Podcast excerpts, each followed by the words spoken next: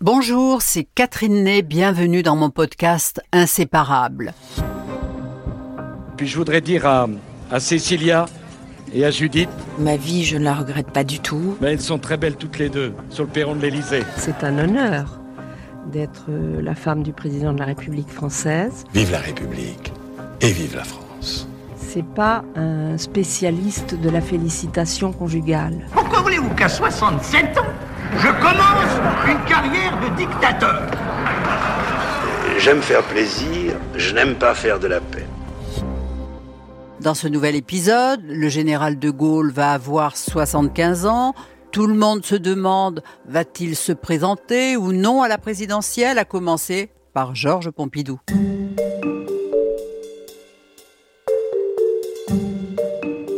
Je dirais jusqu'en 65, c'est la lune de miel. Voilà.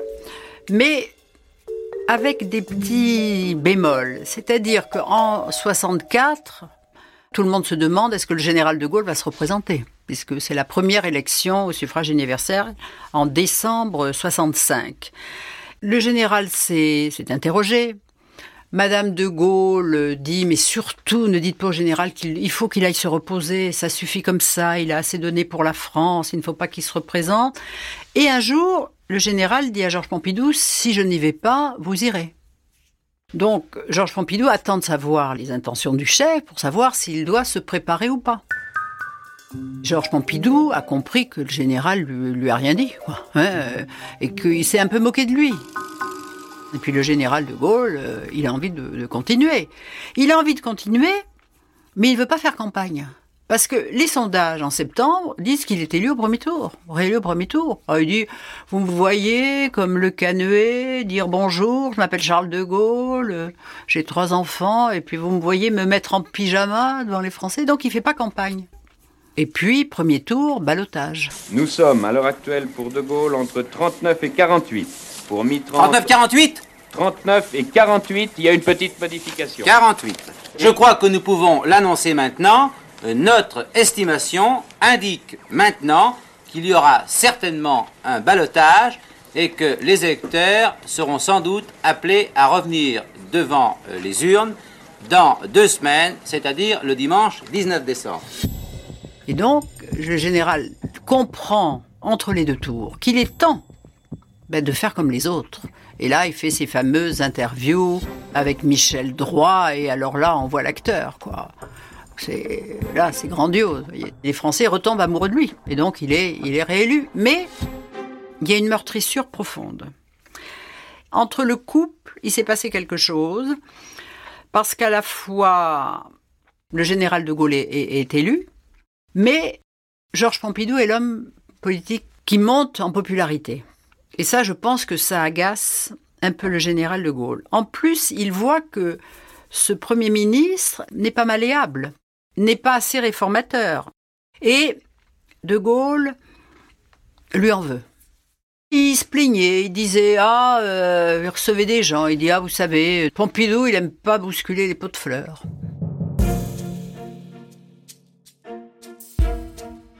On arrive en 68, que personne n'a vu venir. L'objet de cette explosion, vous avez en- entendu une autre explosion, là je pense une troisième maintenant, qui se propage maintenant tout au long de cette barricade, tandis que les forces de police lancent des grenades lacrymogènes, obligeant ainsi les étudiants à reculer. Nous-mêmes, nous sommes obligés euh, de reculer maintenant. De Gaulle se dit, si les jeunes manifestent, c'est parce que Pompidou n'a pas voulu fa- faire la réforme de l'université que je le lui demandais. Voilà. Or, Pompidou, lui, il se dit, après, lorsque la CGT récupère les choses et fait sortir les ouvriers, lui dit, si j'avais pu euh, mettre un terme au blocage des salaires, ça ne serait pas arrivé. Mais ce qui est absolument incroyable dans ce mois de mai, c'est que pendant 15 jours, l'exécutif n'était pas ensemble. C'est-à-dire que le, le début du mois de mai, Georges Pompidou devait aller en Afghanistan et en Iran. Pour montrer qu'il ne craint rien, il s'en va. Ça veut dire que pendant 11-12 jours, vous savez, les, les communications n'étaient pas à l'époque euh, ce qu'elles sont aujourd'hui. Donc pendant ces 15 jours, bah, il, il a une fois au téléphone le général par jour, vous voyez Quand euh, Georges Pompidou revient en France, il dit Mais écoutez, mon général, je vais vous arranger ça, on va réouvrir la Sorbonne, ce sera plus fermé, ça va aller mieux. Et le général dit Bon, ben, il le laisse faire et pas en Roumanie. Georges Pompidou dit au général ben, On va essayer quelque chose, on va essayer les accords de Grenelle. La délégation patronale vient de conclure avec les confédérations syndicales représentatives un accord sans précédent par son ampleur. C'est en pleine conscience de l'extrême gravité d'une crise qui menaçait la vie de chaque famille française et risquait de détruire l'économie du pays que la délégation patronale a abordé cette négociation. Donc, il y a eu une réunion et tout ce qu'a demandé la CGT pratiquement, euh, l'augmentation des salaires, enfin, veut dire on lâchait les vannes, quoi. hein. C'était quoi qu'il en coûte. hein. C'était le premier quoi qu'il en coûte. Et ça aurait dû marcher. Mais les ouvriers veulent pas reprendre le travail. Donc, là, tout est fichu. Et là, il y a eu un moment où, où il y a eu une panique. Le téléphone à Georges Pompidou, il me dit écoutez, je suis fatigué, j'arrive plus à réfléchir, je pars euh, me reposer à Colombay, puis je reviens, je reviens demain pour le conseil. Bon, et puis bon, et puis il lui dit je vous embrasse, ce qui n'était pas le genre du général, ce qui alerte un peu Georges Pompidou. Et il est parti, on le sait, avec deux hélicoptères. Ce qui a fait très peur au général, c'est que Madame de Gaulle partait faire ses courses à l'arrière, et elle était à l'arrière de la voiture avec son chauffeur à l'avant. Et à un feu rouge, un, type avait baissé la vitre et l'avait insulté. Et là, ça l'avait, le général était très affecté. Si on en est là, euh, je, je tiens plus rien, quoi. Le général de Gaulle euh, se reprend et fait savoir euh, à Georges Pompidou qu'il sera là le lendemain, venez me voir. euh. Et là, Georges Pompidou lui dit, mon général, il n'y a qu'une chose à faire, il faut dissoudre l'Assemblée nationale, appeler au peuple à la dissolution et appeler les gens à voter. Voilà. Et c'est ce que fait le général avec ses fameuses allocutions à la radio, aussitôt suivies de, vous de la manif aux Champs-Élysées. Prodigieux. Le peuple de Paris a remonté les Champs-Élysées, toutes classes mêlées, avec les élus de la nation, avec les ministres de la République, André Malraux en tête. À l'heure où je vous parle, le défilé n'est sans doute pas fini. Il y avait un million de personnes qui sont accourues en disant De Gaulle n'est pas seul. Et puis tout, à l'Assemblée na- nationale, eh ben, tous les élus, l'opposition est partie pour aller se faire réélire. Vous voyez, donc, euh, c'est le général a repris la main grâce à Georges Pompidou. 68, bon, Georges Pompidou est fatigué. hein. après, il est épuisé et De Gaulle lui dit euh, Vous allez continuer à Matignon. Et Georges Pompidou lui dit là, je peux plus là. J'ai besoin de me reposer. Ah non, vous allez rester. Non, mon général, euh, euh, je vais réfléchir. Et le général lui dit ben oui, mais je veux votre réponse vite. Bon, et il réfléchit. Il a envie de partir, mais il est comme De Gaulle, il veut pas quitter le pouvoir finalement. Et les amis lui disent mais Georges, après tout ce que vous avez fait, c'était vous qui étiez. D'ailleurs, vous êtes le héros, vous n'avez qu'à voir, c'est vous qui êtes populaire. Il faut, il faut dire oui au général. Et après avoir tergiversé, il appelle euh, Bernard Tricot, le secrétaire général, il dit Dites au général que je rempile. Bernard Tricot lui dit C'est trop tard. Il a nommé M. Couve de Meurville. Et là, Georges Pompidou a dit Là, euh, voilà, ce jour-là, j'ai perdu une deuxième fois mon père, parce que c'était vraiment la cassure. En octobre 68, il y a un fait divers. On a trouvé dans une décharge des Yvelines euh, le corps d'un d'un Yougoslave qui avait été le garde du corps d'Alain Delon. On continue à se poser les mêmes questions sur le meurtre de Stéphane Markovitch. Questions toujours sans réponse, et la journée qui vient de s'écouler de l'aveu même du juge n'a pas fait avancer les choses. Et puis peu à peu, à l'Assemblée nationale, euh, je m'en souviens très bien, on raconte, mais vous savez, alors la femme d'un ministre, Madame P, faisait des, ce qu'on peut appeler des partouzes dans une maison des Yvelines à Montfort-l'Amaury. Puis on apprend que cette Madame P, c'est Madame Pompidou. C'est la, la stupeur, vous voyez, et c'est c'est évidemment une machination.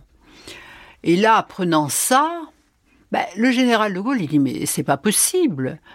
Mais il se disait aussi, est-ce qu'il a douté, non pas que Madame Pompidou se soit mal comportée, mais qu'elle ait eu un comportement qui prête à des suppositions comme ça qui pouvaient lui nuire parce que Georges Pompidou avait été à Saint-Tropez pendant les vacances, euh, il aimait beaucoup faire la fête, euh, il aimait ces endroits où on fait la bamboche, lui. Mais enfin, euh, disait le général de Gaulle qui lui avait demandé, quand il était Premier ministre, de ne plus aller à Saint-Tropez l'été. Mais lui, il adorait Saint-Tropez et Claude aimait être au soleil dans son jardin, hein, topless, et là, pour l'époque, on pensait bien que c'était quelque chose d'absolument scandaleux.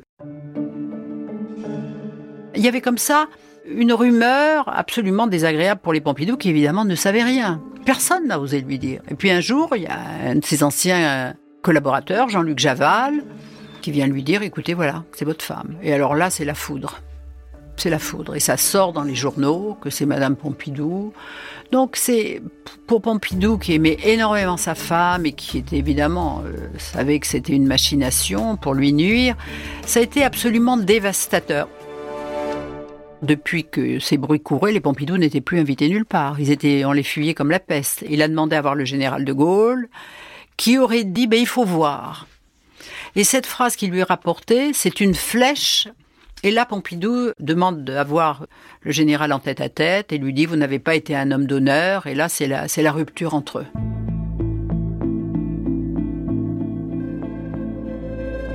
En janvier 69, le, le couple Pompidou se sent couvert d'opprobre et part en voyage en Italie, où il est reçu par les autorités politiques, hein, et les journaux à sensation ont fait grand cas de cette histoire. Et le soir, il est dans un hôtel où les journaux viennent lui dire euh, euh, voilà, est-ce que vous seriez candidat? Il dit, mais je n'ai pas de passé politique et si Dieu le veut, si c'est mon destin, ben, j'aurai un avenir. Enfin, il dit une phrase, mais d'une banalité où il n'engage à rien. Mais les journaux, l'AFP fait une déclaration, mais vraiment comme si c'était une déclaration de candidature. le général de Gaulle est absolument mais assommé par cette déclaration qui n'en était pas une, qui a été déformée en réalité. Et donc, euh, quinze jours après, pour montrer qu'il est au pouvoir, il dit mais moi je vais, il lance cette histoire de référendum où à laquelle les, les Français ne prennent que Pouic. Même euh, Malraux, qui était le grand ami de Pompidou, va le voir. Il lui dit Georges, dites que de toute façon vous ne serez pas candidat même si le général est battu. Alors vous n'allez pas me demander des choses pareilles. Et donc Pompidou, au lieu d'être discret, va à Genève et à la télévision de Genève remet le couvert et dit que s'il fallait, il serait candidat de la République. Vous savez, et donc là, la rupture était définitive. Si d'aventure vous passez par Colombey les deux églises, vous ne verrez sans doute pas le général de Gaulle. Il vit désormais enfermé à double tour dans sa propriété de la boisserie. Pour l'heure, il refuse même tout contact avec l'extérieur. En fait, il agit comme s'il avait voulu tracer un trait sur tout ce qui pourrait rappeler l'Élysée, le référendum, etc.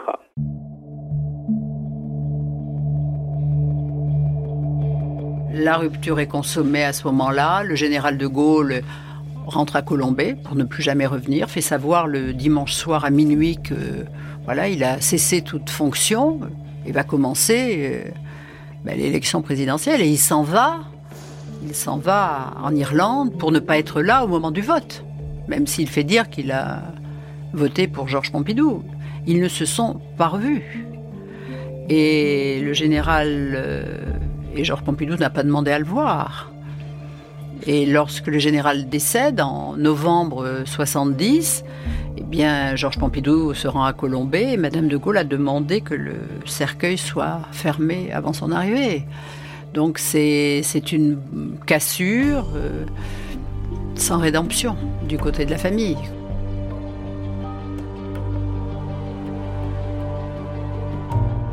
Vous savez, euh, quand deux hommes travaillent ensemble mais ne sont pas de la même génération, mais le plus âgé, même le plus illustre, prend ombrage de la montée de l'autre. Et donc, c'est l'histoire des successions, ça arrive dans les familles, des pères avec leurs fils, euh, du général avec Georges Pompidou qui était un peu son fils euh, politique.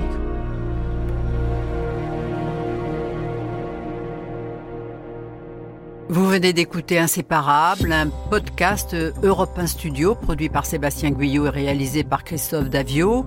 Si vous avez aimé, n'hésitez pas à vous abonner, cela vous permettra de suivre les prochains épisodes. À très bientôt donc, d'ici là, comme on le dit désormais, eh bien, prenez bien soin de vous.